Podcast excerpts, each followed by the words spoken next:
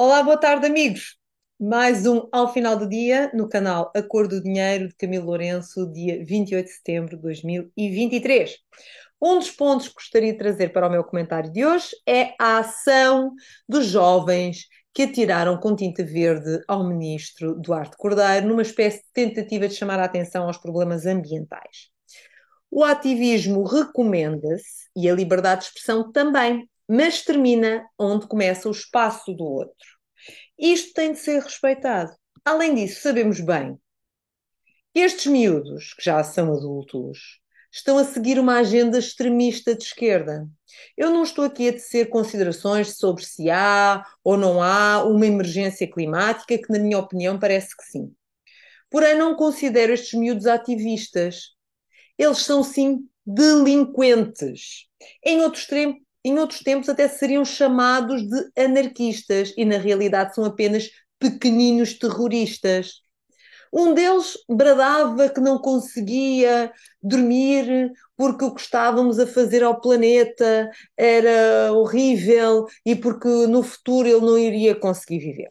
Olha, ó oh puto, vai trabalhar, vai pagar impostos e depois vais ver o que são insónias porque a tua vida está em risco porque não consegues cumprir com os teus compromissos ao fim do mês. Está bem? Deixa de viver às custas dos teus pais e dos teus avós, ou seja de quem for, e aproveita e dá o exemplo, porque vocês falam mal da EDP e da Galp, mas se não fossem estas empresas, o telemóvelzinho com a bateria de lítio que vocês têm não carregava nem o computador, nem o portátil, nem vocês iam ao cinema, nem faziam a vossa vida sem eletricidade. Ok? Também não faziam nada sem gás tentem dar o exemplo e fazer a vida sem utilizar estas comodidades que o capitalismo vos oferece e depois venham cá falar de ativismos, está bem? Porque até houve uma miúda chegou a dizer ontem no, na conferência sobre a aviação que nesta conferência estão os maiores criminosos do século XXI.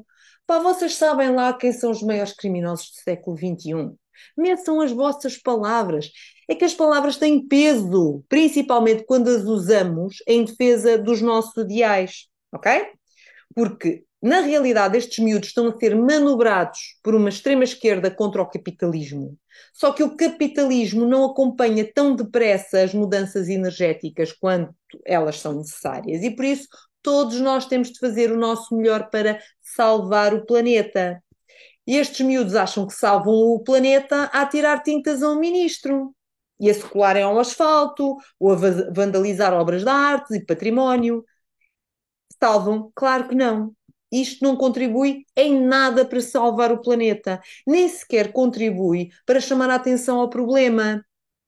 Só faz com que as pessoas fiquem com raiva e a desprezar a questão. Portanto, eles deviam era dar o exemplo e começar por cortar nos seus consumos.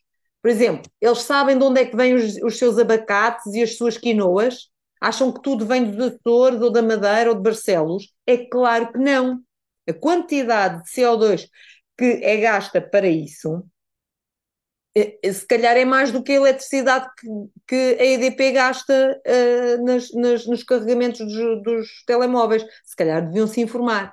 Eu digo-vos, o exemplo ideal do que é ser um ativista. Querem saber o que é que é um verdadeiro ativista? Eu dou-vos um exemplo de um verdadeiro ativista pelo, uh, pela ecologia, pelo ambiente e é um jovem, é um holandês que aos 20 anos, Boyan Slat, aos 20 anos, inventou um processo de tirar os plásticos dos oceanos. Isto em 2014. Ele agora, obviamente, tem 29 anos e formou uma organização chamada Ocean Cleanup e faz de facto a diferença. Portanto, isto sim é ser ativista e fazer alguma coisa de útil para a sociedade e para o mundo da amanhã. Agora, estes miúdos fazem o que de útil? Para além de formar charros, atirar tinta e gritar que os outros estão a dar cabo do planeta. Quando eles também contribuem para isso. Epá, caiam na real, se faz favor, está bem? A falta de coerência e o recurso ao assédio ou ao atentado à integridade física de outrem só faz com que percam a razão. Bom, o outro tema, que isto já vai longo, é a cara de pau de Fernando Lima. Se bem se recordam, Fernando Lima, que agora tem uns joviais 53 anos, toda a gente acha que, que é jovem. O Fernando Lima também acha que sim. 53 anos, foi administrador do Banco Privado Português, portanto o BPP, famoso BPP, e tem uma pena de prisão efetiva de seis anos. Pasmem. Ele invoca a amnistia com a vinda do Papa para não cumprir a pena. Eu recordo-vos que a amnistia é para jovens entre 16 e 30 anos, ok? Não é 53, nem é 36, é entre 16 e 30 tem o descaramento ainda por cima de dizer que o crime já prescreveu. A advogada deste rapazito, Ana Quintino, diz que se a amnistia não lhe for aplicada é inconstitucional. Opa, tenham, tenham vergonha na cara. Nem quando se deu o crime ele tinha 30, 30 anos, quanto mais agora. Esta gente goza com a nossa cara, não é? E goza com a justiça e goza com tudo o que, o que se está a passar. O Fernando Lima, assim como os outros amiguinhos, os ex-administradores, o Paulo Guichard e o Salvador Fezas Vital, né, entre o outro que também morreu lá na África do Sul, foram condenados por abuso de confiança qualificada, branqueamento de capitais e fraude fiscal qualificada. Portanto, só coisinhas boas, não é? O Fernando Lima roubou cerca de 2,193 milhões de euros e agora quer sair de fininho. Portanto, não pode ser. E uh, isto já vai muito longo, portanto, é isto por hoje. Até para a semana e cá estaremos para mais comentários na próxima quinta-feira. Até lá!